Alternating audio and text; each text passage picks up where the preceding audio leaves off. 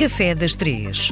Hoje é dia de recebermos eh, na RDP Internacional o grande chefe Felipe Carvalho, chefe da nova geração, premiadíssimo, reputadíssimo. Anda há, desde, desde que isto voltou a fechar, fechado em casa. Viva Felipe! Bem-vindo à RDP Internacional. Olá, olá a todos. E uma das minhas preocupações, sabendo eu que o Felipe é eh, um, um gourmet, um chefe de se tirar o chapéu, eh, como é que se faz para se manter ativo em casa? Então a forma que eu tenho para manter a forma de um gourmet é cozinhar e comer. É- e este período em, que estamos eh, mais ou menos fechados eh, tem criado alguma coisa nova do ponto de vista eh, da, daquilo que vai apresentar aos seus clientes? Não, tenho o, o meu menu, pronto, tenho o menu já idealizado e depois vamos, vamos ter que começar a fazer, a só afinar as coisas uns dias antes de voltarmos a reabrir o, o restaurante.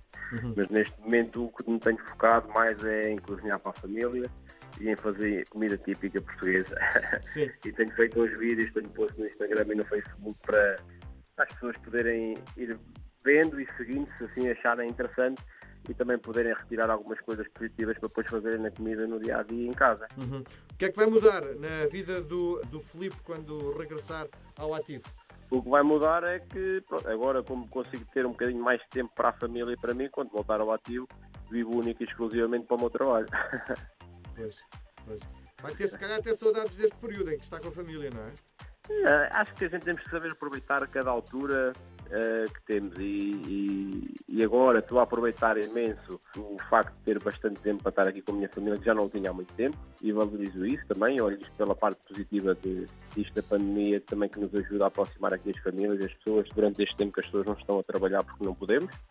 Eh, e quando estiver a trabalhar vou valorizar o facto de poder voltar a fazer o o que eu gosto, o que eu amo e o, e o que me faz feliz também. Muito bem. Vamos olhar então para aquilo que nos vai trazer hoje no Café das Três. Então hoje o que é que eu vou trazer? Vou trazer uma letria. Vamos comer letria hoje. que é um doce que a minha mãe faz aqui muito e ela por acaso no outro dia esteve a fazer e é, eu acho que é muito bom e podem comer a qualquer hora também, ao pequeno almoço. acho que é um doce multifacetado. Letria com massa, não é? Sim, sim, sim. Pois- Como é que se faz? Aquilo mete-se uma água com casca de limão, eh, com pau de canela e um bocadinho de açúcar. Deixa-se começar isto a cozinhar, depois mete-se a massa lá dentro. Quando a massa estiver quase cozida, praticamente cozida, bate-se umas gemas eh, e retira-se um bocadinho desta lotaria que foi cozinhada nesta água com açúcar, limão e- canela. Envolve-se com as gemas e volta-se a pôr as gemas lá dentro. Deixa-se só fazer aquele creme e tira-se fora. E depois mete-se canela por cima.